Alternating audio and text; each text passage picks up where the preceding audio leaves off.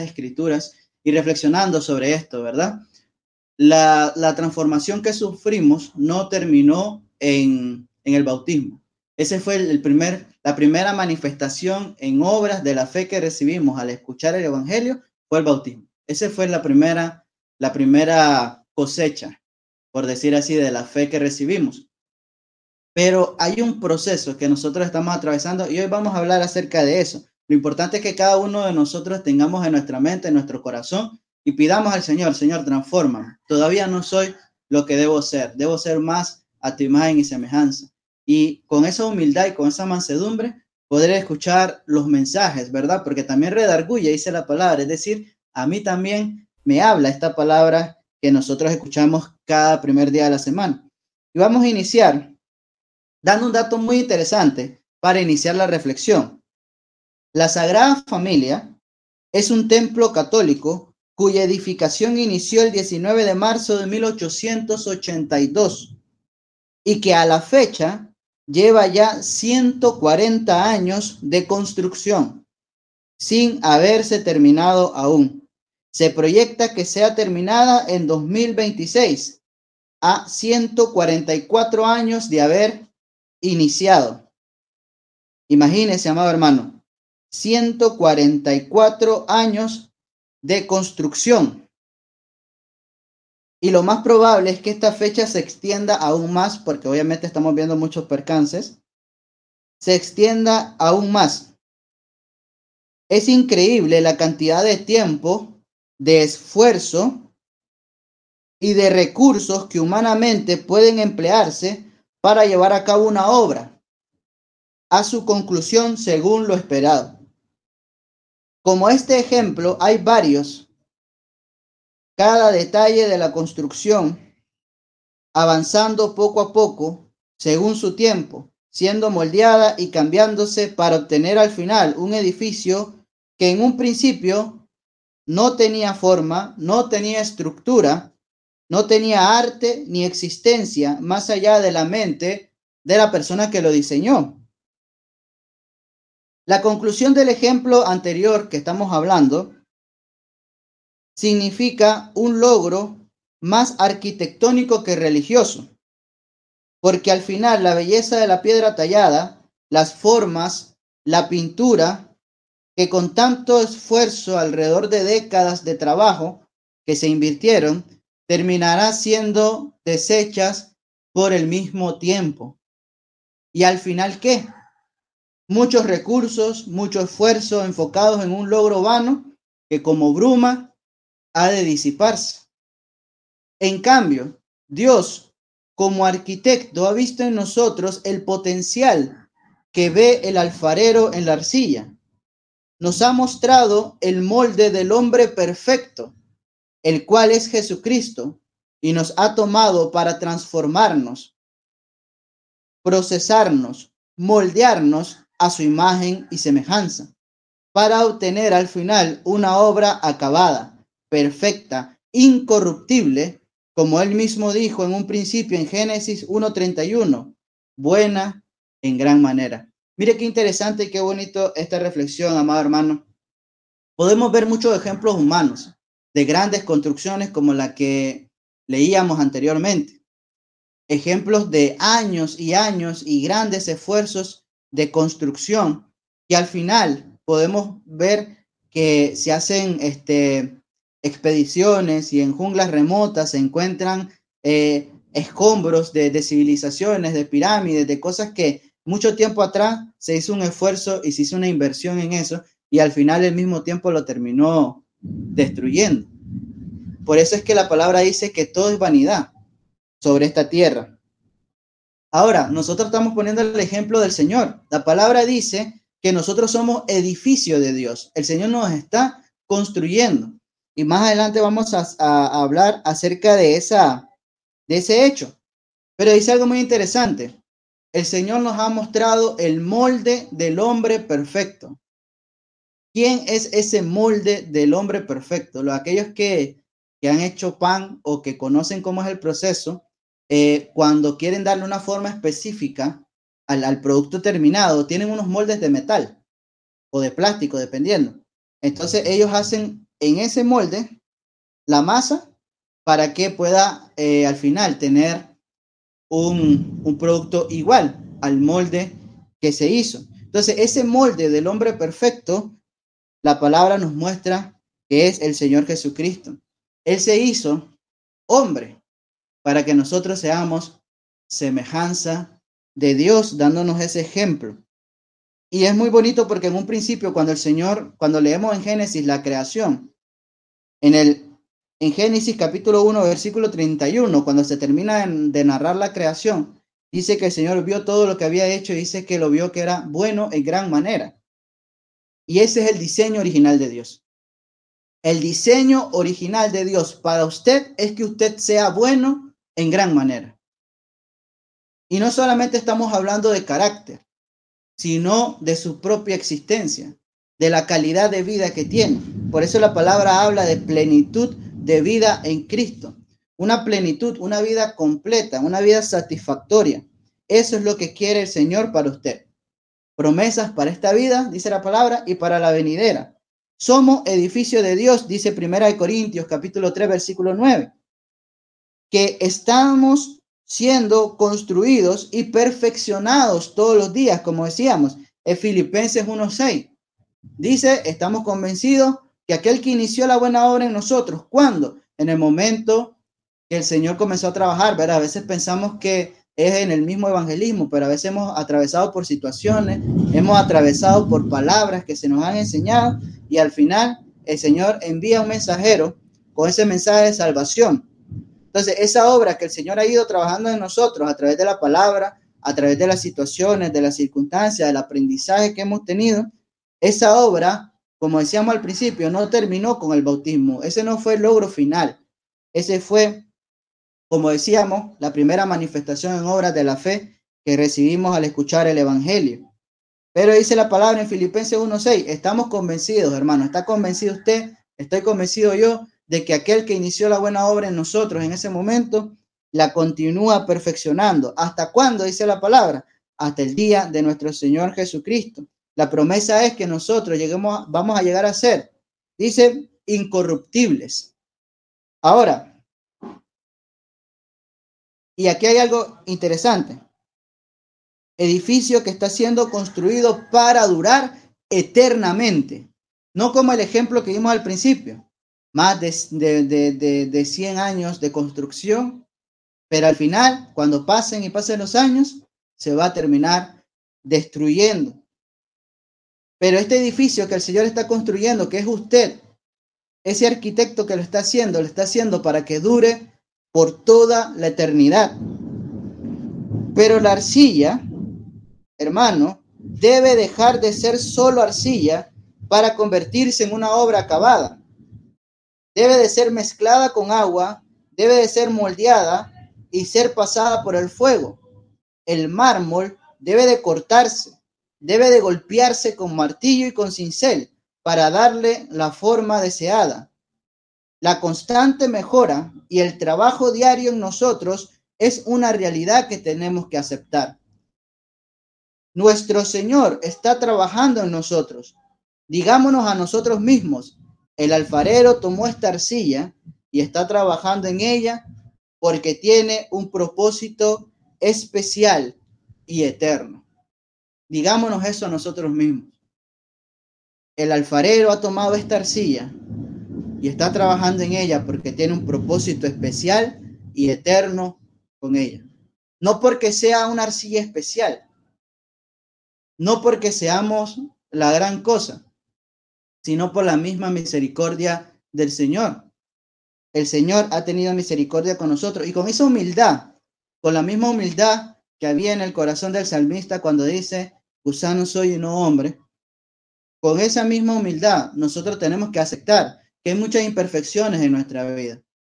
Porque, y ahí están los hermanos que han estudiado eh, procesos administrativos y todas estas cosas. El primer paso es saber que hay una, una necesidad, que hay algo que necesita mejorarse. Hay, hay un punto de inicio y ese punto de inicio es que nosotros aceptemos, asimilemos que necesitamos ser perfeccionados esas, esas frases de yo soy así, es que así soy yo, es que ese es mi carácter. Esas cosas no pueden estar en nuestra mente ni en nuestro corazón como cristianos. Nosotros tenemos que estar conscientes de que el Señor está trabajando en nuestra vida y que nos está transformando. Nuestro carácter mejor, nuestra forma de amar mejor, nuestra dedicación como padres, como esposos, como hijos, como cristianos, como siervos, estamos mejorando constantemente. Ni, ni el que se acaba de bautizar, ni el que, ni los administradores, ni los líderes, ni los directores de ministerio, nadie puede pensar así como yo ya soy el perfecto, yo ya lo sé todo y yo nada más estoy ayudando a otros para que crezcan, quizás a la altura que yo voy a tener. No podemos pensar eso. Todos somos imperfectos y todos estamos siendo perfeccionados. Ahora, el fruto de este trabajo puede apreciarse cuando la obra no está acabada. Es decir, no es necesario que se acabe la obra para nosotros poder ver el fruto de ese trabajo. Cuando ya está avanzada, puede comenzarse a disfrutar de ella. La Biblia reconoce esto como, decíamos, plenitud de vida en Cristo. Todavía no somos lo que el Señor quiere que nosotros lleguemos a ser, pero ya comenzamos a disfrutar de los frutos de la plenitud de vida en Cristo, el fruto del Espíritu Santo en nosotros. Todavía no, no llegamos a ese nivel que el Señor quiere que nosotros tengamos de ser incorruptible, pero disfrutamos del amor, el gozo, la paz, la paciencia, del fruto del Espíritu que el Señor ha puesto en nuestra vida. Practicamos justicia, practicamos misericordia, practicamos bondad, practicamos la naturaleza divina al ser hijos de Dios. Entonces, eh, habiendo muerto la vieja naturaleza y forma, y viendo el nacimiento, el crecimiento y la maduración de un nuevo ser que está siendo moldeado a imagen y semejanza de Cristo. Estas son sus promesas para esta vida y la venidera, alcanzables a través del ejercicio de la piedad, la sumisión a Dios, es decir, devoción a una vida santa. Procurar cada día la santidad, ejercitarnos en la piedad y obedecer al Señor. Ahora, como señalamos anteriormente, el molde del hombre perfecto es Jesucristo nuestro Señor. Efesios 2.10 dice, porque somos hechura suya, ¿verdad? Retomamos y no olvidamos. No somos oidores olvidadizos, sino que escuchamos y practicamos lo que constantemente se predica cada primer día de la semana y cada vez que estamos en un estudio, ¿verdad? Cada vez que nos reunimos como iglesia y se abre la palabra. Somos hechura suya, creados en qué? En Cristo Jesús, en el molde. Creados en Cristo Jesús con un objetivo. ¿Cuál es ese propósito? Para buenas obras, las cuales Dios preparó de antemano para que anduviésemos en ellas. Por eso la Biblia dice que nuestra mirada debe estar puesta siempre en Cristo, no en Francisco, ni en Luis, ni en Ever, ni en ningún otro líder o servidor, porque imitaremos sus imperfecciones. Aquel que diga, bueno, Francisco se ve que es un tipo, un chico entregado, vamos a imitar a Francisco. Y cuando comienzan a, conocer un poco más a Francisco, se dan cuenta que tiene imperfecciones, se dan cuenta de que, de, que falla en muchas cosas, se pueden dar cuenta de que tiene malas costumbres o cualquier cosa de las imperfecciones que el ser humano tiene. ¿Qué pasa cuando ponemos la mirada en el hombre y no en Jesucristo? Que nos decepcionamos. Nos terminamos decepcionando. Y eso puede ocasionar que nosotros salgamos de la iglesia. Cuando una persona es admiradora de un líder, del predicador, de la figura que está al frente, y esa persona cae porque puede caer, porque es humano, porque es imperfecto, ¿Qué pasa? La gente se desanima porque su vista estaba puesta en el hombre y no en Jesucristo. Entonces, como decíamos, la vista de usted no puede estar puesta ni en Francisco, ni en Luis, ni en Ever, ni en ningún otro líder o servidor, porque imitaremos las imperfecciones de ellos. porque también estamos siendo perfeccionados. Nuestra mirada debe de estar en Jesús, el autor y consumador de esta fe que compartimos, amados hermanos. Aquel que fue tentado en todo, pero sin fallar. Hebreos 4:15. Nosotros los líderes, los hermanos, hemos sido tentados y en algunas ocasiones hemos fallado. No hemos sido perfectos siempre.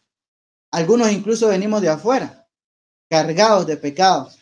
Y el Señor nos recogió y nos limpió. Y eh, no podemos comparar a nosotros con el Señor Jesucristo, porque nosotros sí fallamos. El Señor Jesucristo, aunque fue, aunque fue tentado en todo, Él nunca falló, dice Hebreos 4:15. Que seamos como aquel pintor que se para frente al paisaje, que en este caso es Cristo, y comienza a pintar sobre el lienzo lo que ve, que en este caso sería nuestra vida, haciendo una copia exacta y lo más realista posible de su referencia o molde que viene a ser el paisaje. Algunos de nosotros quizás hemos visto imágenes como esa, que va una persona a una colina, pone el lienzo, mira el paisaje y comienza a pintar el paisaje. Y lo quiere hacer lo más igualito posible. Si pasaron tres pájaros, esos tres pájaros tienen que estar ahí. Si había un río y, pasó un, barquito, comienza a pintar el río y lo, lo, que él piensa, lo que él quiere hacer es crear una copia exacta de ese hermoso paisaje que está viendo en ese momento. Eso es lo que nosotros tenemos que hacer en nuestra vida. Cada vez que nosotros leemos las escrituras, cuando nosotros estamos leyendo los evangelios, cuando vemos cómo actuaba el Señor, qué hacía el Señor frente a diversas circunstancias, nosotros tenemos que ver eso y decir, aquí, así como actuó el Señor, ¿qué haría Jesús? Lo pongo en mi vida y yo comienzo a imitar, a poner mi vista, a asemejarme lo más posible al Señor. Primera de Juan 2.6 dice lo siguiente, el que dice que permanece en él debe andar como él anduvo. Si usted dice, hermano, yo estoy en Cristo Jesús, amén, que así sea y así es. Entonces usted tiene que andar como anduvo Cristo. Tiene que ser pacificador, tiene que ser misericordioso, justo, bondadoso, tiene que hablar siempre la verdad, tiene que estar en los negocios de su padre, tiene que hacer las cosas como las hizo Cristo, si usted dice que está en Él. Recordemos que en este camino no estamos solos. Jesús nuestro Señor ha prometido estar con nosotros cada día de nuestras vidas hasta el fin del mundo. Mateo 28, 20. Y le hago una pregunta. ¿Alguna vez ha visto un matrimonio de muchos años y ha pensado lo siguiente. Estas dos personas como que se parecen mucho, ¿verdad?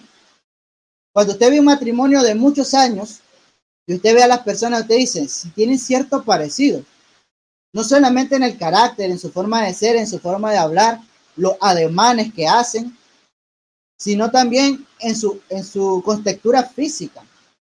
Dice, el hermano se parece al hermano. Se parecen los dos. Ahora, mire qué interesante este dato. Es hermoso e interesante que estos son los resultados de un estudio realizado por la Universidad Británica de Liverpool en colaboración con las universidades de Durham y St. Andrew. Las personas que viven mucho tiempo juntas terminan pareciéndose físicamente una a la otra, según ha comprobado un estudio realizado por los científicos británicos sobre el análisis de fotos de 160 parejas. Esto es debido, por un lado, a que la personalidad marca nuestras facciones faciales. Nuestra personalidad marca nuestras facciones faciales. Por lo que al compartir experiencias y modos, formas de ver la vida, acabamos por definir nuestros rasgos de manera similar. Mire qué hermoso esto. Y yo lo había notado anteriormente. Yo había visto parejas de muchos años, eh, que yo les encontraba cierto parecido físicamente. Y siempre me llamó la atención. Y me puse a investigar un poco y yo decía, ¿por qué la gente cuando se casa, cuando pasa mucho tiempo juntos, por qué llegan a parecerse? No solamente en la forma de hablar, como decíamos, los ademanes, las muletillas que a veces utilizan, incluso las bromas que utilizan, la forma de ser, sino también en lo físico. Y descubrí este dato muy interesante. Hermanos, ¿no sería hermoso que así como el rostro de Moisés cuando descendió del monte Sinaí brillaba por la gloria de Dios por haber estado en su presencia, asimismo la gloria de Cristo brille en nuestro ser y podamos reflejar nuestro en nuestro rostro a Cristo Jesús por estar siempre junto a él. Como decía el estudio que compartimos anteriormente, las experiencias, la forma de ver la vida. Y yo esto lo, citaba en algún momento cuando hablábamos de con unos hermanos acerca de la muerte. Una hermana me preguntaba a mí, me decía, hace, hace unos años, lamentablemente, una hermana acá falleció por COVID. Una hermana ya anciana, que le teníamos mucho cariño, le tenemos mucho cariño, este, partió con el Señor. Está viva en Cristo, pero ya no está con nosotros. Y una hermana me, decía a mí, Francisco, ¿tú lloraste cuando la hermana partió. Y yo recuerdo que yo me reflexioné, yo reflexioné en mí mismo y yo dije, antes hubiese llorado mucho porque no tenía esperanza cuando, cuando estaba en el mundo. ¿Qué iba a pensar yo? Se fue para siempre, no la voy a volver a ver, le tenía tanto cariño, tantas cosas que me hubiesen inundado y no tenía ningún tipo de esperanza. Sin embargo, ahora en Cristo, lo que yo pensé en ese momento fue, ok, el Señor ya decidió que la hermana había acabado su trabajo. Ya está con el Señor. Un día la voy a ver. Debo esforzarme, porque así como ella me dio ejemplo a mí, al ser una persona muy mayor y con su enfermedad y con sus cosas, luchar por estar siempre en, en los cultos y llamarnos y decirnos, hermanos, tráigame la Santa Cena, no voy a poder ir porque me siento mal, y nosotros íbamos y compartíamos con ella. Y cuando la llegamos a visitar, estaba con su Biblia abriendo siempre y leyendo los salmos. Ese ejemplo que me dio, yo lo tengo que seguir. Porque es la imitación de ella de Cristo. Como decía Pablo, sean imitadores de mí como yo de Cristo. Pero ¿qué íbamos a imitar de Pablo? La imitación que él hacía de Cristo. Esa es la imitación que nosotros tenemos que hacer. Imitar lo bueno y rechazar lo malo. Ahora, como decíamos, no sería fascinante, no sería hermoso, hermanos, que cuando las personas nos conozcan, cuando interactúen con nosotros, digan, veo paz en ti, me transmites paz.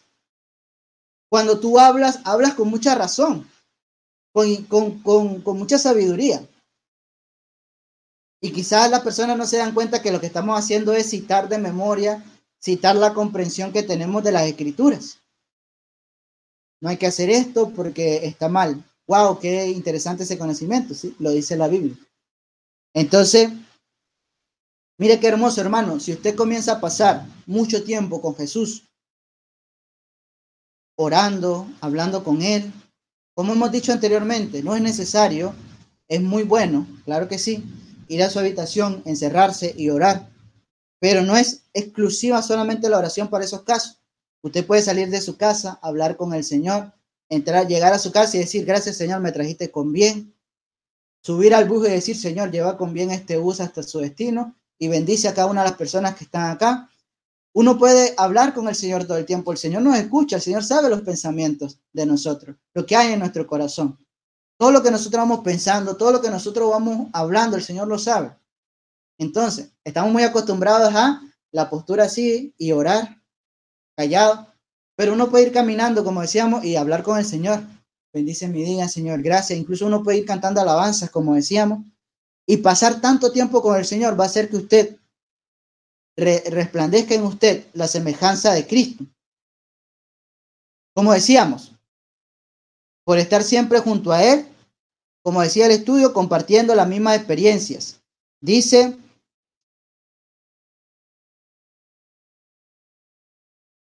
dice la palabra en...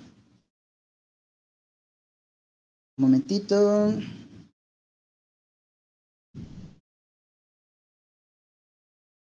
Aquí está.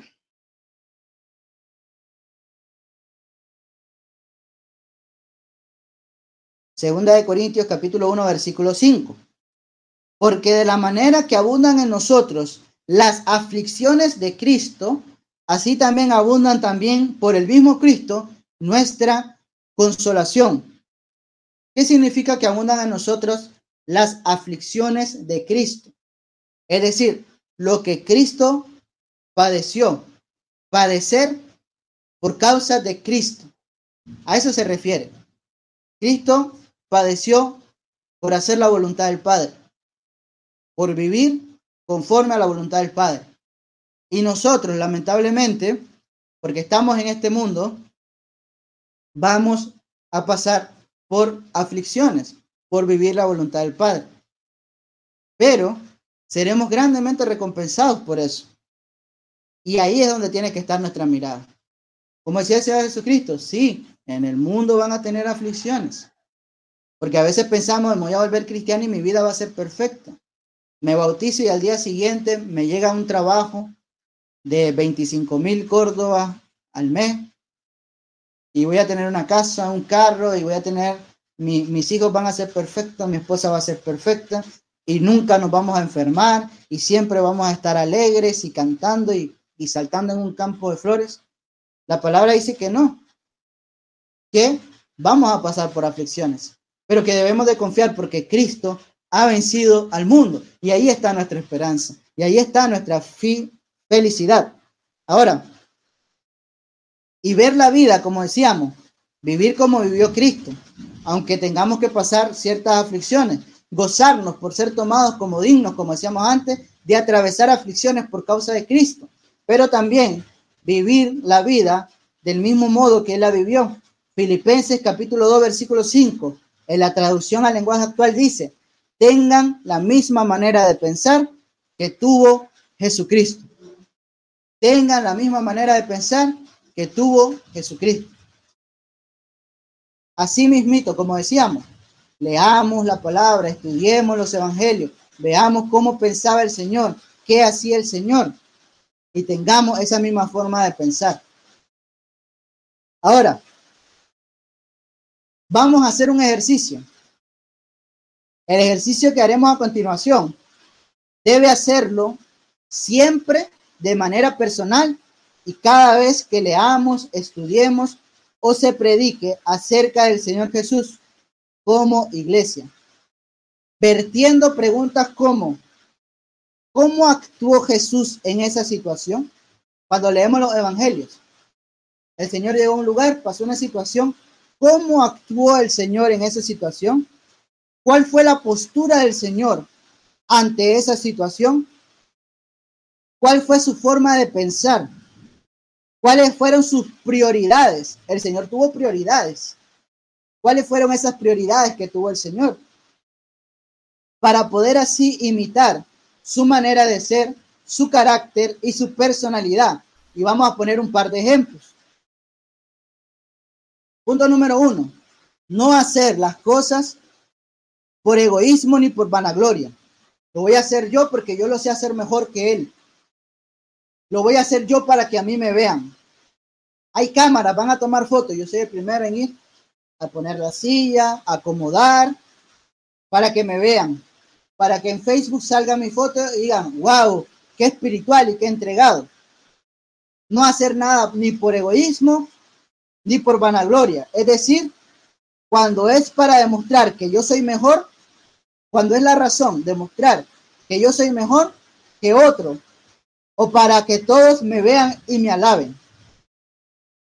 Vamos a poner un ejemplo claro. Que nosotros como, como participantes del proyecto Eclesia tuviéramos en nuestra mente o en nuestro corazón lo siguiente. Vamos a hacer todo este proyecto y vamos a demostrar que somos la mejor iglesia de Cristo. Eso se llama egoísmo y vanagloria. Por mi gloria personal, voy a demostrar que yo soy el mejor, que soy mejor que las demás congregaciones, y que todos se tienen que venir a congregar conmigo porque yo soy el mejor. O para que me alaben y me vean, para que digan, wow, esa es la mejor iglesia. Lo voy a hacer para que vean que yo soy el mejor. Dice no hacer nada por egoísmo ni por vanagloria. Obviamente esto aplica, como decíamos, primeramente a nosotros y también a nivel personal, a cada uno de los hermanos. Debo hacer las cosas con actitud humilde, considerando a los demás como más importantes que yo. Debo hacer las cosas humildemente y considerando a los demás como más importantes que yo, como más prioritarios que yo. No buscar mis propios intereses, el bien común de la obra de la iglesia es más importante que lo que personalmente Francisco quiere o piensa. Francisco puede tener un pensamiento, Francisco puede tener un querer, pero el bien común de toda la obra, lo que beneficia a toda la iglesia, es más importante que lo que yo pienso o lo que yo quiero. Obviamente lo que yo pienso y lo que yo quiero debe ser eso, el beneficio en común de la obra. Este fue el pensar que hubo también en Cristo Jesús en Filipenses capítulo 2, versículo 3 al 4. Lo que acabamos de leer. No hacer las cosas por egoísmo ni por vanagloria, actitud humilde, considerando a los demás como más importantes que yo, no buscar mis propios intereses, sino el bien común de la obra. No es algo que Francisco se sacó de la manga. Es algo que dice Filipenses capítulo 2, versículo 3 al 4. Ese pensar es el que debemos de tener. Y vamos a poner otro ejemplo. Es un hecho que todos estamos luchando con muchas fallas que tenemos. Algunos tienen fallas de carácter, algunos tienen fallas de altivez, algunos tienen inmadurez en muchos grados, enojos, griterías, algunas veces son muy visibles, algunas veces uno lo ve gritando por ahí, enfadado, quejándose, hablando mal, a veces muy visible. Pero otras veces son camufladas, otras veces están ocultas y se disimulan a través de ciertos comentarios, a través de ciertas actitudes. Nosotros vemos y decimos, eso es altivez, se está creyendo superior, o eso es cierta inconformidad, o eso es cierta falta de carácter. Quizás no por lo que dijo, sino la forma en lo que lo dijo. Entonces, muchas veces también es camuflada y esto provoca roces y obstaculizan el tener una buena relación. ¿Y qué debemos hacer? Este es un hecho. ¿Qué debemos hacer en ese caso? Tolerarnos unos a otros sabiendo que todos estamos siendo perfeccionados. Yo llego a la iglesia y hay un hermano que tiene fallas de carácter. Lo que yo debo pensar es, voy a orar por el hermano, primero que todo. Pero voy a comprender que el Señor lo está perfeccionando y que yo sé y tengo la fe que en algún momento el hermano va a recapacitar y el hermano va a mejorar su carácter. Pero no voy a tener una, una actitud de anularlo o de, o de, o de desechar al hermano, sino orar por él y comprender que el Señor está trabajando en él al igual que está trabajando en mí, porque yo también tengo imperfecciones. Tolerarnos unos a otros sabiendo que estamos siendo perfeccionados. Perdonarnos unos a otros sabiendo que estamos siendo perfeccionados. El hermano me hizo, el hermano estábamos conversando, estábamos haciendo algo y el hermano me gritó. Lo voy a perdonar porque yo sé que el Señor está trabajando en él y tiene ciertas fallas de carácter. El hermano se arrepintió, yo lo perdono y Él está procurando cambiar. Vamos a dejarlo ahí. No vamos a tener rencor en nuestro corazón. Si tenemos quejas de algún hermano o hermana, recordemos que Cristo nos perdonó cosas peores a nosotros. Ah, es que el hermano tiene ciertas fallas de carácter o ciertas cosas. Mi pensar es, ok, voy a tolerarlo, voy a perdonarlo y voy a recordar que Cristo me perdonó a mí cosas peores que esto. Esto lo dice Colosenses capítulo 3, versículo 3. Otra vez, como decíamos, tolerar, perdonar, y si tenemos que recordar que Cristo nos perdonó más, está en Colosenses 3:3. Ahora,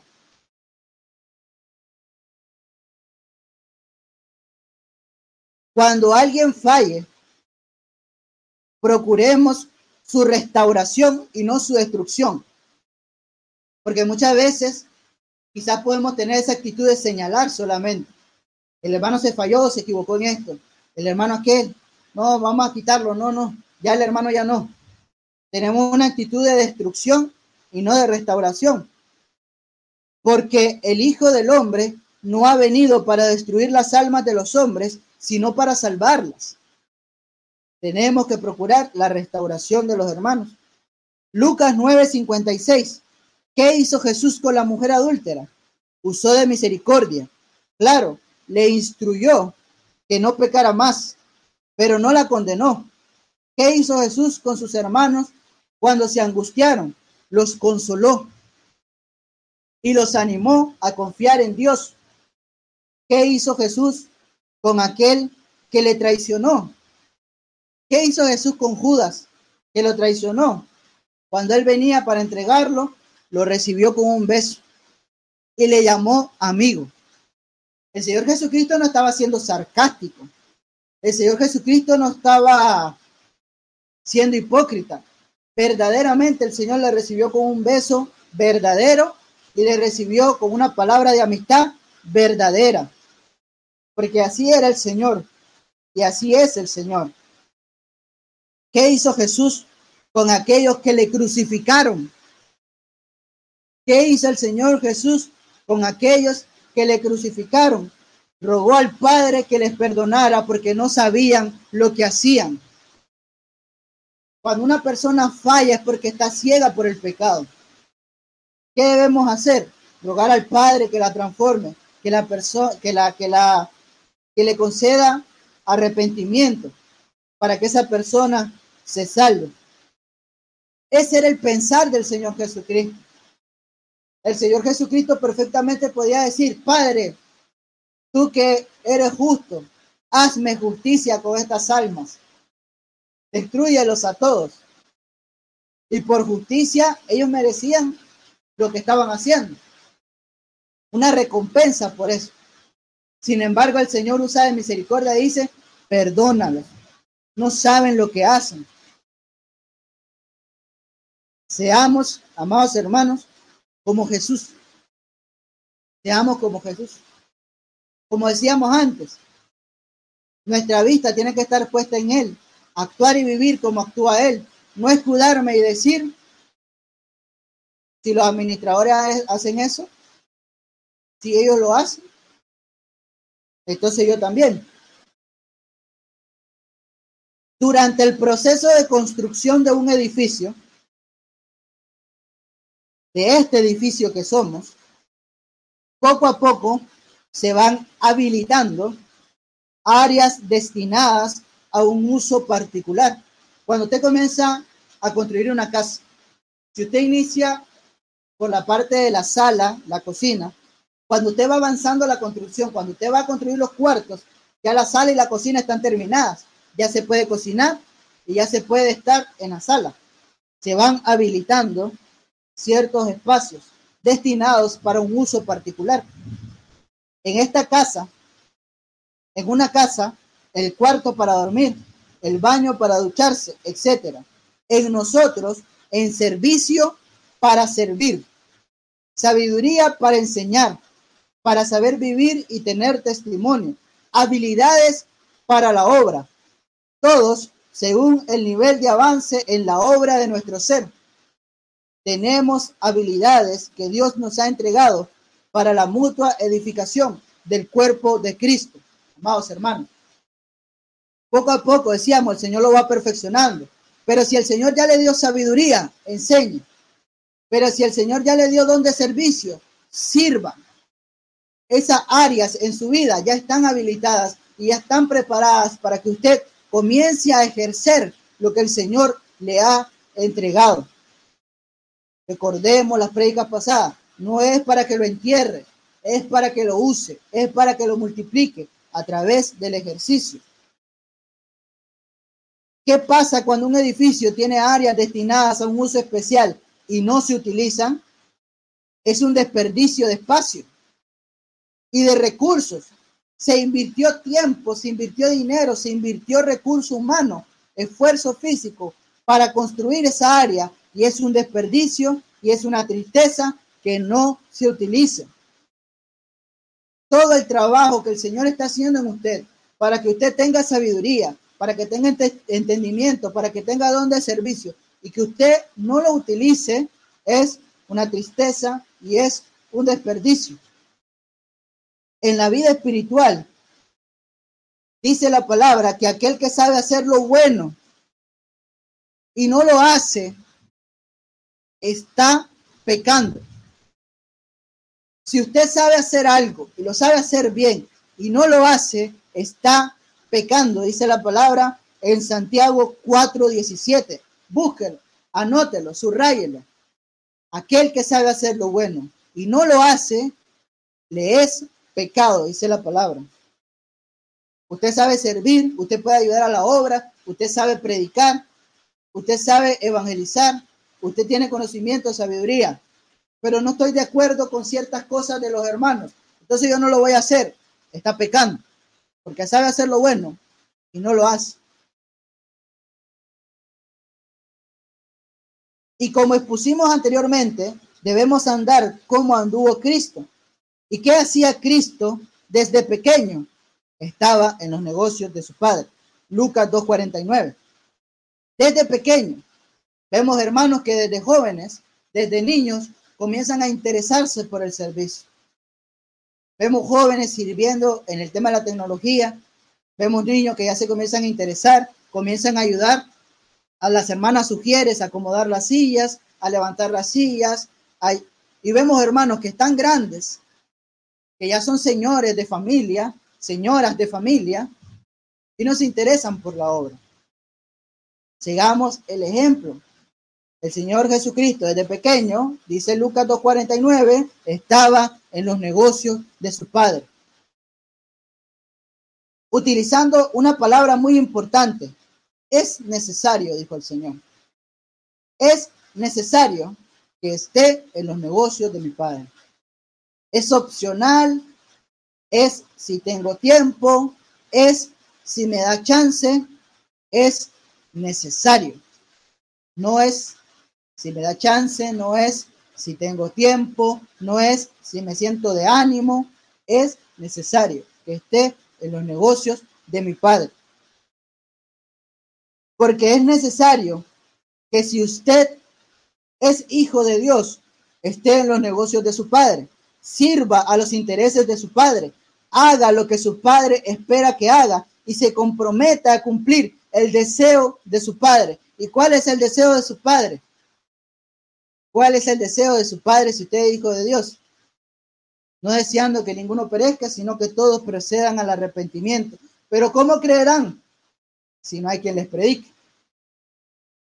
Tenemos que predicar para que esa persona conozca la verdad, esa verdad los haga libres, se arrepientan y se cumpla el deseo de nuestro Padre, que no perezcan, sino que procedan al arrepentimiento. Pero, hermano Francisco, yo tengo planes personales, yo tengo metas personales, yo tengo sueños personales, cosas que yo personalmente deseo cumplir. ¿No pueden otros hermanos ocuparse de la obra y yo colaborar asistiendo los domingos solamente? Yo canto cuando venga los domingos y voy a ofrendar bien, pero que otros hagan el trabajo y yo me voy a ocupar de mis planes, de mis metas, de mis sueños y de las cosas que yo deseo. Yo ya estoy colaborando con ofrenda, yo ya estoy colaborando, viniendo los domingos y cantando y participando. Hagamos un ejercicio, como decíamos anteriormente. ¿Qué le diría Cristo? ¿Pensamos acaso que lo que se exige, que es lo que se nos exige a nosotros como hijos de Dios, es más pesado que lo que se le exigió hacer a Cristo. Y con todo eso dijo, Padre mío, si es posible, pasa de mí esta copa, pero no se haga como yo quiero, sino como tú. Que no se haga mi voluntad, sino tu voluntad. Y algunos dirán, guau, hermano Francisco, dura es esta palabra. Nos está diciendo directamente que todo lo que queremos, que todo lo que planeemos, que todo lo que soñemos, que todo lo que proyectemos en nuestra vida personal pasa totalmente a un segundo plano y la preeminencia de nuestra vida, la razón principal de nuestra vida, de nuestro esfuerzo, de nuestro despertar, de nuestro acostarnos cada noche, el objetivo principal de ser debe ser 100% la obra del Señor. Y le voy a responder diciendo, sí. La obra del Señor es lo principal en nuestra vida. Y le añadiré un secreto a voces. Un secreto a voces es algo que todo el mundo debería de saber porque está en la escritura. Busque primeramente el reino de Dios y su justicia y todas las demás cosas como las más importantes.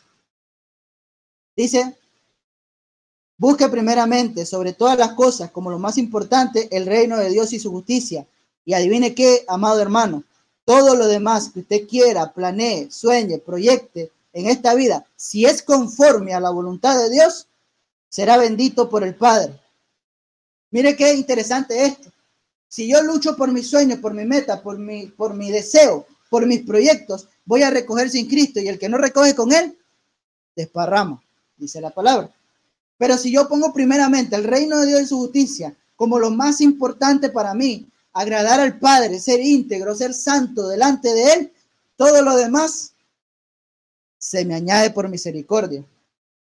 Ojo, si yo hago las cosas del Padre pensando en lo otro, entonces lo otro es lo primero. Este es el medio, pero el objetivo es lo otro. Mi objetivo debe ser el reino de Dios y su justicia. Lo demás que el Señor lo añada de acuerdo a su santa y bella voluntad, y voy a ser conforme con lo que el Señor me dé. Sea en lo poco o sea en lo mucho, yo voy a ser conforme con lo que el Señor me dé, porque para mí lo más importante es el reino de Dios y su justicia. Y, y yo me pregunto, hermano Francisco, pero ¿cómo sabe eso? Salomón pidió sabiduría para hacer la voluntad de Dios. Procuró como lo más importante hacer con excelencia la obra de Dios que él puso en sus manos ¿Y qué hizo Dios? Todo lo demás que no pidió por priorizar la voluntad de Dios le fue añadido. Amén. Todo lo demás que no pidió por hacer la voluntad de Dios, por poner primeramente la voluntad de Dios, todo eso demás le fue añadido, porque agradó al Padre. José procuró agradar a Dios sobre todas las cosas, conservando su integridad y Dios lo puso como el segundo después del faraón. La palabra dice que faraón le dio poder total sobre todo lo que tenía. Pero ¿cuál fue la prioridad de José? Voy a llegar a ser el segundo, el más importante después de faraón. No. José procuró la integridad delante de Dios, vivir una vida delante de Dios bien y el Señor le bendijo. Daniel, el Señor le bendijo. Comprendamos eso, amados hermanos que Dios bendice a los que le aman, a los que procuran agradarle, a los que aman y buscan al maestro y no los panes y los peces. Los que buscan al maestro serán bendecidos. Los que buscan el pan y los que buscan los peces no serán bendecidos. Recordemos qué pasó con el rey de Babilonia que se ensoberbeció y por creerse él el importante y el poderoso, fue castigado. Lo que he hecho con mis manos, decía, viendo la, el esplendor de Babilonia. Lo que he hecho yo con mis manos y el Señor le castigó, porque él priorizó a él mismo. Él decía, yo soy el importante, yo soy el que hice esto, mi fuerza, mi poder, mi voluntad, mi dominio. Y el Señor le castigó. En cambio, como decíamos antes, Vemos un corazón como el de David, que siendo rey del pueblo de Dios, se humillaba delante de él. Tenía, lo que dice el Señor, eh, esa, esa necesidad espiritual de Dios. Conclusión, amados hermanos. Esto es hermoso. El resultado del moldeado de Dios en nuestra vida es lo mejor que nos puede llegar a suceder. Sin embargo, comprendamos, amados hermanos, que este es un proceso de perfeccionamiento, una mejora continua, algo que sucede diario en nosotros. El viejo hombre debe morir junto con su forma de ser, con su forma de pensar y con su forma de vivir, y no debemos aferrarnos a él. Permitamos que Dios nos moldee a imagen y semejanza de Cristo, porque duro nos será dar coces contra el aguijón si nos resistimos. Los procesos son necesarios, incluso podemos llegar a pensar como Job. Job 18 dijo, tú me formaste con tus manos, tú me hiciste. Pero por la situación que estaba atravesando, él decía, sin embargo, ahora me destruyes por completo. No comprendo, Señor. Tú me creaste, tú me hiciste. Y ahora estoy atravesando por esta circunstancia, me estás destruyendo. Tengo desde la coronilla hasta la, hasta la, hasta la planta de los pies enfermedad en mi piel. He perdido todo. Tú me creaste. ¿Por qué me haces atravesar esta enfermedad? Tú me creaste. ¿Por qué me haces atravesar estas circunstancias con mi familia, con el trabajo, con estas necesidades que tengo? Pero el Señor se presentó delante de Job y le hizo entender que los planes de Dios, el conocimiento de Dios, la sabiduría, la potencia de Dios está sobre todo. Y Job en humildad tuvo que aceptar la voluntad de Dios. Y eso es lo que nosotros tenemos que hacer. Aceptar que el Señor nos ha creado, que el Señor nos está perfeccionando y que debe ser su voluntad y no la mía. Y amados hermanos, en el momento que nosotros comencemos a amar la obra, Comencemos a poner a Dios como primero, no solamente en lo que hace nuestras manos, sino lo que sucede en nuestro corazón y en nuestra mente.